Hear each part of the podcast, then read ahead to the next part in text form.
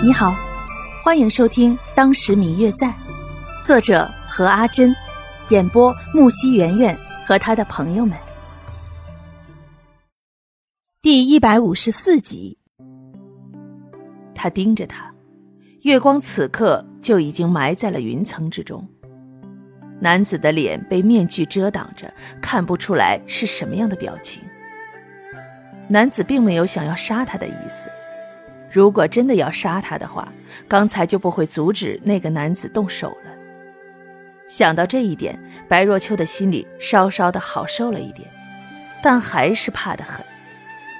夜晚天很凉，空气中弥漫着一丝丝的清冷。白若秋此刻不争气的打了一个喷嚏，场景异常的尴尬。那个男子手中拿着剑，似乎随时要拔出来一般。今天的事情，你要敢说出去半个字。男子的话还没有说完，白若秋就立马接道：“我知道了，我知道了，我绝对不会说出去的。”那个男子的声音变了声，听起来还怪怪的。但是白若秋此刻哪里管得到这么多？当然是保命最重要了。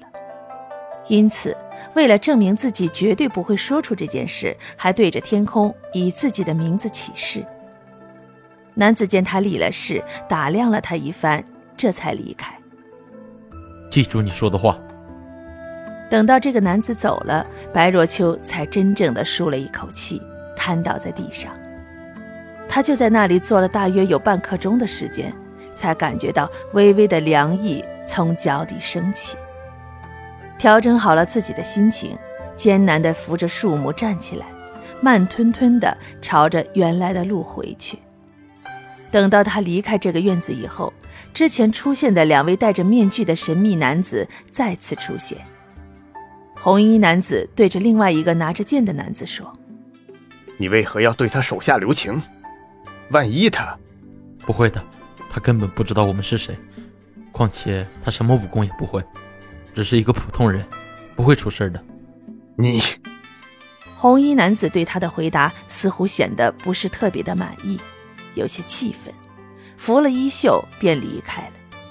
剩下持剑的男子站在原地，看着白若秋离去的方向，看了很久。第二天一大早，白若秋便起来了。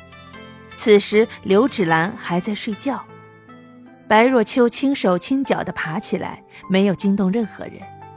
此刻的天才刚刚亮。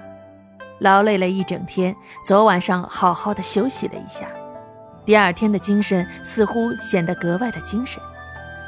白若秋站在院子里，伸了伸懒腰，呼吸呼吸这新鲜的空气。若秋姐姐，你起来的好早啊！听见有人在叫自己，白若秋顺着声音的来源看过去，却见是林婉倩与花如两个人。正站在门房口看着自己，见到他们两个穿的都很是平常，甚至有点巾帼英雄的味道。尤其是林婉倩，穿着一身袄红裹身装，相比起自己，依旧是飘飞的衣带，有点懵。嗯嗯，我最亲爱的小耳朵，本集已播讲完毕，感谢您的收听。如果你喜欢这本书，欢迎您多多的点赞、评论、订阅和转发哟。当然，也可以在评论区留言，我会在评论区与大家交流互动的。喜欢这本书就给他点个赞吧，你的点赞和评论是我们创作最大的动力。感谢您的收听。